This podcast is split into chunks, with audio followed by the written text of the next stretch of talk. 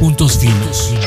El análisis puntual de los temas. Fiscales, contables, seguridad social, comercio exterior, prevención de lavado de dinero, financieros. Y mucho más. Do Fiscal Thomson Reuters, innovando la información. Puntos Finos, el podcast. Estimadas amigas y amigos del podcast Puntos Finos de Thomson Reuters, muchísimas gracias por conectarse el día de hoy. Como siempre, trayendo las mejores informaciones y desde luego los mejores invitados. En esta ocasión, una personalidad del ámbito jurídico tributario fiscal. Me refiero nada más y nada menos al doctor Juan Manuel Jiménez Yescas, magistrado de sala superior de ese importante Tribunal Federal de Justicia Administrativa. Señor magistrado, muchísimas gracias por estar el día de hoy con nuestros amigos y amigas que nos escuchan. Al contrario, es un honor estar con ustedes, eh, don Carlos González. Me siento muy complacido de estar aquí. Gracias, señor magistrado. Y bueno, vamos directo al tema de hoy. Nada más y nada menos que el compliance fiscal, el compliance tributario. El señor magistrado ha trabajado al respecto. Él es una autoridad en estas materias. Y bueno, pues, señor magistrado, pues vamos a empezar. ¿Nos puede platicar en su idea cuál es la razón de ser, el origen, las causas del compliance tributario? Sí, cómo no, con mucho gusto, Carlos. Pues precisamente, ¿qué da origen al compliance tributario? Desde mi óptica, en primer lugar, es que el que en México y en el mundo en general es más desde hace poco más de dos décadas, el entorno tributario ha cambiado y ha cambiado drásticamente. Es complejo, está sujeto a constantes cambios, eh, tiene una regulación que puede resultar excesiva y en algunos casos trae inconsistencias y es ambiguo. ¿Por qué ha hecho esto? ¿Por qué, ¿Por qué la legislación está así, no solamente en México, sino en el mundo en materia tributaria? Pues lo que ha buscado las administraciones tributarias es evitar la elusión fiscal, la evasión en el pago de impuestos y aún más acrecentado esto con motivo de las planeaciones agresivas que han surgido en los últimos, en los últimos años. Esto aunado al incremento de las facultades de fiscalización con que cuentan las administraciones tributarias y en México especialmente con motivo de la reforma penal fiscal que se publicó en el mes de octubre del 2019 con vigencia a partir del 1 de enero del 2020, ha hecho que el entorno tributario sea complejo, sea y es necesario, por tanto, que las empresas, entendiendo estas personas físicas o personas morales, tiendan hacia la prevención, hacia la detección y gestión a través de, si me permiten la expresión, de un mapeo de los riesgos en que pueden incurrir por violar o por no cumplir las normas tributarias. Es mejor prevenir, se dice, que tener que corregir. Y todo esto, nos dicen las directrices internacionales, a través de una mejora en la relación con autoridad tributaria, a través de una cooperación entre autoridades y contribuyentes y que exista una franca transparencia tributaria. Eso yo es lo que visualizo como las causas u orígenes de un compliance tributario, Carlos. Muchísimas gracias, señor magistrado. La siguiente pregunta, ¿cómo conceptualizar el término compliance tributario? Esto es algo esto es algo importante de, atender. Antes de hablar del concepto, de lo que es el compliance tributario, me gustaría referirme a algunos comentarios que un día leí de la doctora María Eloísa Quintero sobre las distintas visiones u ópticas con que se puede ver a esto que se conoce como el compliance tributario. Unas personas, nos dice ella, lo ven como una herramienta para prevenir riesgos especialmente los riesgos tributarios. Otras personas lo ven como un incentivo y propulsor de la cultura de la legalidad. En México constitucionalmente existe el principio de legalidad. Los actos fiscales tienen la presunción de legalidad. Entonces es un incentivo para que se proteja este principio de legalidad que está establecido constitucionalmente. Otras personas, y yo comulgo con esta visión también, es que debe respetarse franca y abiertamente los derechos humanos, porque en la, materia, tributaria están inmersos derechos humanos eh, de, los, de los contribuyentes. También se dice que es una herramienta para neutralizar las, las imperfecciones que pueden llegar a existir en el mundo tributario y también lo ven como un atenuante de culpabilidad en caso de que los contribuyentes incurran en algún, en algún incumplimiento dentro de sus obligaciones tributarias. Si vemos todos estos principios, mm, atienden a distintas concepciones, a distintas visiones, pero en última instancia todos se están refiriendo desde mi óptica a que hay que cumplir con las normas tributarias. Sin embargo, sí es importante eh, llegar a tener una sola visión para que esto eh, nos vaya unificando en cuanto a la forma en que debemos de atender este mapeo de riesgos en que pueden incurrir los contribuyentes. Y de la mano de estas visiones o distintas visiones que pueden tener, que puede tener sobre el compliance tributario, también me llamó mucho la atención una propuesta que hace el doctor Miguel Ontiveros Alonso sobre, el, sobre eh, los niveles o pisos que puede tener el compliance. Él habla sobre el no compliance y él dice que el no compliance es no cumplir con lo debido. O lo que es peor, dice simular que se cumple. Y señala que el incumplimiento de una norma tributaria o una norma en general es muy grave porque violenta el principio de legalidad, yo diría, y quebrante el Estado de Derecho. Por eso hablar del no compliance, o sea, del no cumplimiento, es muy importante. Y de la mano de esto se señala que en primer lugar en México, y yo diría que este problema que voy a tratar no solamente es en México, sino en, toda la región Latinoamérica, es que tenemos que atacar, además del cumplimiento de las normas, tenemos que atacar el respeto y la protección a la dignidad y a los derechos humanos de las personas. Porque eso existe francamente en nuestro país y en toda la región latinoamericana. Por poner un ejemplo, están las prácticas discriminatorias, el acoso laboral, el acoso sexual, y tan es así que ha existido la necesidad de que se legisle sobre el particular. Por ejemplo, tenemos la Ley General de Acceso de las Mujeres a una Vida Libre de la Violencia del 2007, tenemos la Ley General de Víctimas del 2013. Por poner un último ejemplo, la Suprema Corte de Justicia de la Nación emitió un protocolo en noviembre del 2020 para juzgar con perspectiva de género.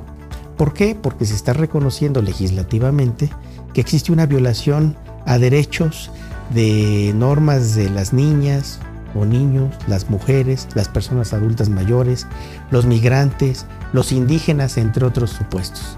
Entonces, antes de hablar de un compliance o un no compliance, el no cumplir con las normas, es importante en paralelo, pues ver que se respete la, dignidad eh, de las personas y se respeten los derechos humanos. Y de la mano de esto ya surge lo que es el, el compliance, el no compliance. No cumplimos con distintas normas en distintos aspectos, además de las tributarias, por ejemplo las laborales. Hay trabajo informal, no hay un contrato entre las empresas y los trabajadores, los salarios que se reportan muchas veces son inferiores al real, las condiciones de trabajo están abajo de las mínimas legales, hay prácticas ilegales en algunos casos en materia de outsourcing, omisiones en el pago de las aportaciones de seguridad social, entre otros. También en otros rubros hay el no compliance, por ejemplo, en el ejercicio profesional.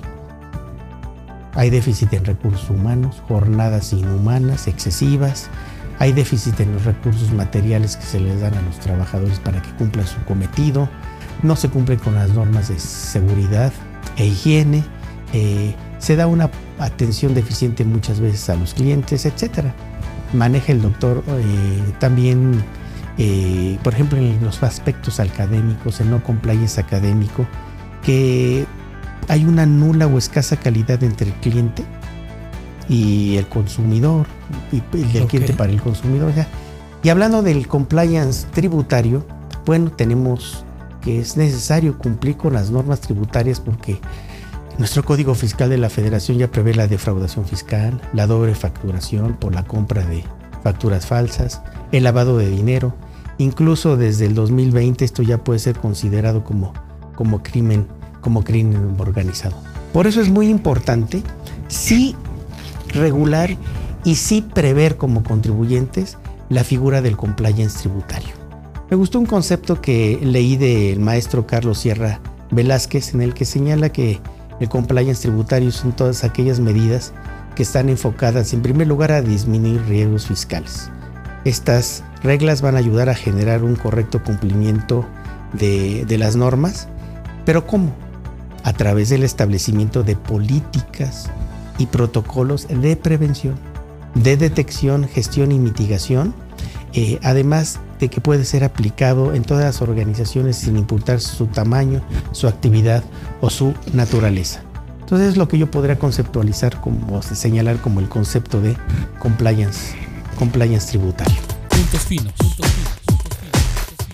El podcast. Eh, me estás hablando, estimado señor magistrado, de un tema de compliance en México. En el ámbito internacional, la OCDE ha, tenido pautas al respecto, el G20.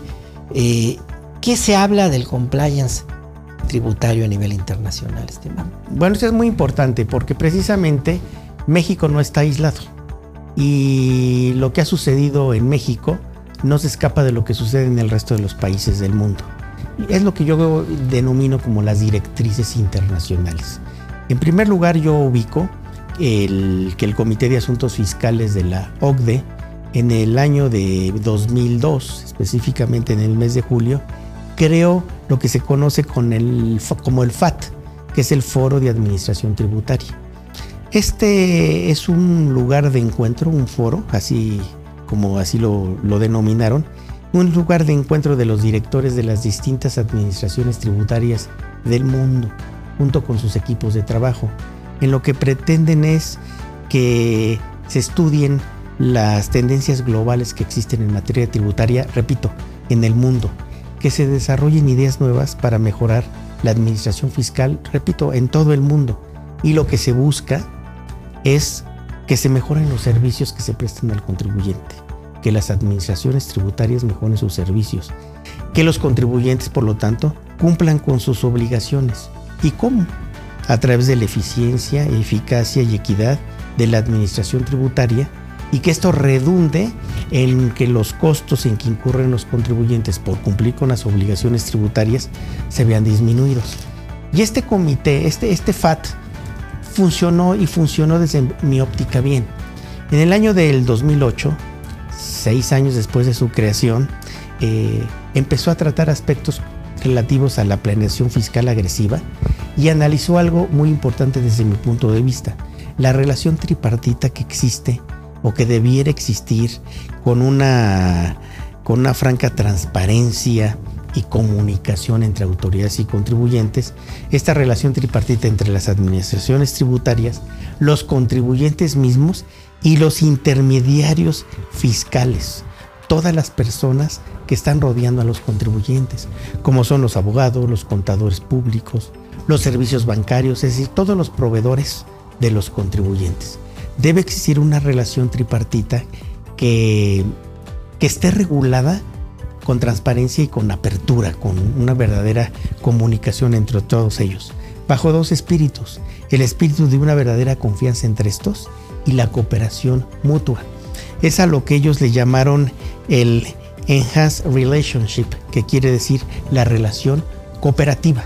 Y así es, este concepto surge de la relación cooperativa entre contribuyentes y autoridades en el 2008, bajo ciertos ejes rectores como el entendimiento de la realidad empresarial, hay que tenerlo en cuenta, hay que ser imparciales de manera constante y objetiva las autoridades tributarias, debe haber proporcionalidad en cuanto al ejercicio de las facultades de comprobación de las autoridades, debe haber una apertura real en la comunicación entre estas y los contribuyentes, con una transparencia de los contribuyentes para las administraciones tributarias y, por qué no decirlo, también de las administraciones tributarias para con los contribuyentes.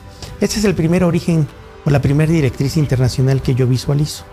Pero también recuerdo que la OCDE en el año del 2013 dio a conocer un modelo de cumplimiento cooperativo que denominó en inglés Cooperative Compliance Framework, que que dice básicamente que este concepto de relación cooperativa del, al que antes me referí, que diseñó el FAT, debe de cambiar por el cumplimiento corporativo. Porque esta expresión de cumplimiento corporativo es más objetiva, porque en última instancia lo que se quiere lograr con lo que denominamos ahora el compliance tributario es eso, el compliance, el cumplimiento, el cumplimiento de las obligaciones tributarias. Y señalan que este cumplimiento hay que hacerlo a través de un marco de control fiscal que se conoce como el MCF, que son normas y procesos, eh, sistemas también que garanticen el correcto cumplimiento de las obligaciones tributarias, así como la identificación y la gestión de los riesgos fiscales. Y aquí es donde yo veo que surge lo que es el compliance tributario, a través de, la creación de un marco de control fiscal, a través del cumplimiento cooperativo. De la mano de esto, en España eh, se creó la UNE 19602, pero se refiere a sistemas de gestión de cumplimiento tributario y su pretensión es mejorar el cumplimiento fiscal hacia la prevención y buscar la cooperación y transparencia de la autoridad. Yo encuentro ese, ese documento y en México, en México encuentro que hay una norma mexicana que no es norma oficial mexicana, es una norma mexicana que por lo tanto son recomendaciones de parámetros o procedimientos que se propone para el actuar de los contribuyentes o de los gobernados según la materia de que se trate. Esta norma está basada en la ISO 19600, en donde se abandona precisamente, como lo comenté anteriormente, el concepto de oficial de cumplimiento por el de por el concepto de función. Debe haber dentro de las organizaciones, sean personas físicas o personas morales, la función del cumplimiento de las obligaciones tributarias, ya sea en forma individual o en forma colectiva, basado en los valores y ética y convicción de que hay que cumplir con las normas. Este es un problema de cultura, de cultura tributaria que, de la que tanto estamos necesitados. Hay que cumplir con las normas con convicción. Y aquí si me lo permites, Carlos, quisiera referirme a que las normas tributarias o en el derecho tributario mexicano existe el principio de buena fe. Las contribuciones deben pagarse de buena fe, porque en términos de nuestra legislación, el derecho común tributario en su artículo sexto se establece que somos los contribuyentes los que debemos de autodeterminarnos. Solamente por vía de excepción, la autoridad va a determinarnos en forma exógena a nosotros. Pero el principio que existe en nuestro derecho es el de la autodeterminación. Si lo hicimos mal, la autoridad, en base a sus facultades de comprobación, nos puede, nos puede fiscalizar. Y a lo que debemos tender con este principio de compliance, de cumplimiento tributario, es recobrar o recuperar el principio de buena fe con el que deben estar construidas las normas, las normas tributarias. Eh, en México hemos hemos traído, derivado de estas normas del FAT y de la OCDE y del estándar para el intercambio automático de información sobre cuentas financieras en materia fiscal, que fue aprobado en julio de 2014 y que se incorporó a nuestra ley por primera vez, un estándar de la OCDE, nuestro artículo 32 BBIS, en el que desaparece el secreto bancario en materia fiscal. Tenemos un 69B sobre la materialidad de las operaciones. Tenemos un 5A sobre, de código fiscal sobre la razón de negocios y la reclasificación de los actos jurídicos si no existe razón de negocios, habiendo un beneficio indebido por parte de los contribuyentes. Tenemos una recaracterización de lo que es el concepto de establecimiento permanente, la ley del impuesto sobre la renta. Allí en nuestro derecho existen ya varias normas que están buscando regular eh, los abusos en que se puede llegar a incurrir por prácticas indebidas que son fraudulentas o el abuso del derecho, del derecho tributario. Por eso sí es importante contar con un compliance tributario, eh, aunado a que se adicionó en el año del 2016-19 un título sexto a nuestro Código Fiscal de la Federación que se, denomina de, la revelación de esquemas reportables que tiene que ver con el Plan de Acción 12 del BEPS, en el que hay que reportar los esquemas que sean agresivos y que puedan ser abusivos en cuanto al cumplimiento de las normas tributarias. Es decir, en nuestro derecho existen un número ya de normas desde el año de 2013 hasta la fecha que buscan regular eh, los aspectos eh, en los que se abuse del derecho. Por ello sí es importante tener un compliance, un compliance tributario. Y yo me pongo a pensar que eh, a efecto de consolidar una cultura tributaria que sea preventiva, es necesario ponderar la posibilidad, y lo digo aquí con todo respeto ante, ante ustedes, es necesario ponderar que el Estado mexicano haga un esfuerzo por institucionalizar legalmente la figura del compliance tributario, creando al amparo del principio de buena fe al que me he referido, una, un protocolo o un modelo de actuación que en apoyo del contribuyente garantice el correcto cumplimiento de las obligaciones tributarias, en el que se identifiquen los riesgos según la clase de contribuyente y se especifiquen las acciones que deben realizarse para mitigarlas al amparo del principio, repito, de buena fe que existe en nuestro derecho. Con ello yo creo que podría explotarse la posibilidad de atemperar también incluso algunas consecuencias legales en caso de que un contribuyente llegase a incurrir en incumplimiento cuando acredite que actuó de buena fe, sin dolo y sin violencia. Yo estoy convencido, Carlos, que mediante un trabajo legislativo profesional, donde se escuchen las voces de autoridades, de contribuyentes, de intermediarios con los contribuyentes, incluso de los órganos encargados de dirimir controversias en materia fiscal, como es el Tribunal Federal de Justicia Administrativa, el Poder Judicial de la Federación y, por qué no, también la PRODECOM, se podrían diseñar o construir una disposición legal que sea eficiente y equilibrada, que sirva como base para el debido cumplimiento preventivo de obligaciones tributarias al amparo de una relación, repito, de buena fe entre las administraciones tributarias, los contribuyentes, que en última instancia también beneficiaría a la sociedad en general. Muchísimas gracias, estimado señor magistrado. Estimadas amigas y amigos, lo prometido es deuda. Les dijimos que traíamos el comentario del más alto nivel en temas de compliance tributario y desde luego hemos cumplido al respecto. Señor magistrado, si me permite hacer un anuncio, el próximo 10 de noviembre tendremos nuestro quinto Congreso Internacional de Compliance, donde estará el señor magistrado. Nos aceptó la invitación para estar al frente de un panel para hablar de este tema y generar otros conceptos de noticia.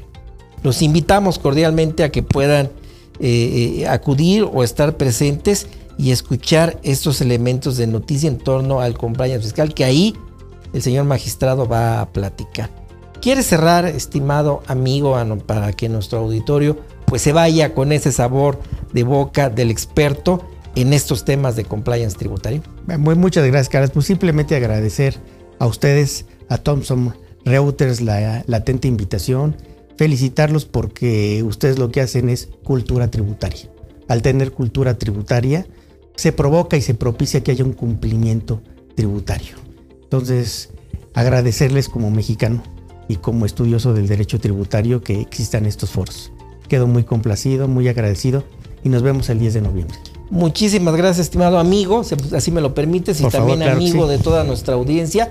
Muchísimas gracias, señor magistrado Juan Manuel Jiménez Illescas, quien fue presidente del Tribunal eh, eh, Administrativo en ese, en ese momento también fiscal, ¿sí? hoy el Tribunal Federal de Justicia Administrativa, y también, desde luego, eh, tiene un libro con nosotros denominado El juicio de lesividad en México, del cual próximamente también les daremos noticias. Y juicio en línea. Eh, el juicio en línea también.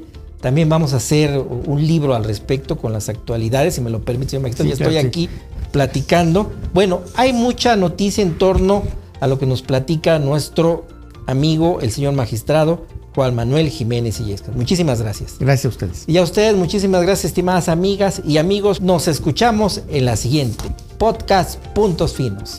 Hasta la próxima. Do Fiscal Thomson Reuters. Innovando la información. Presentó Puntos Finos, el podcast. Idea original, Do Fiscal Thomson Reuters, Facundo Anton Giovanni, Carlos González, Evelia Vargas. Puntos finos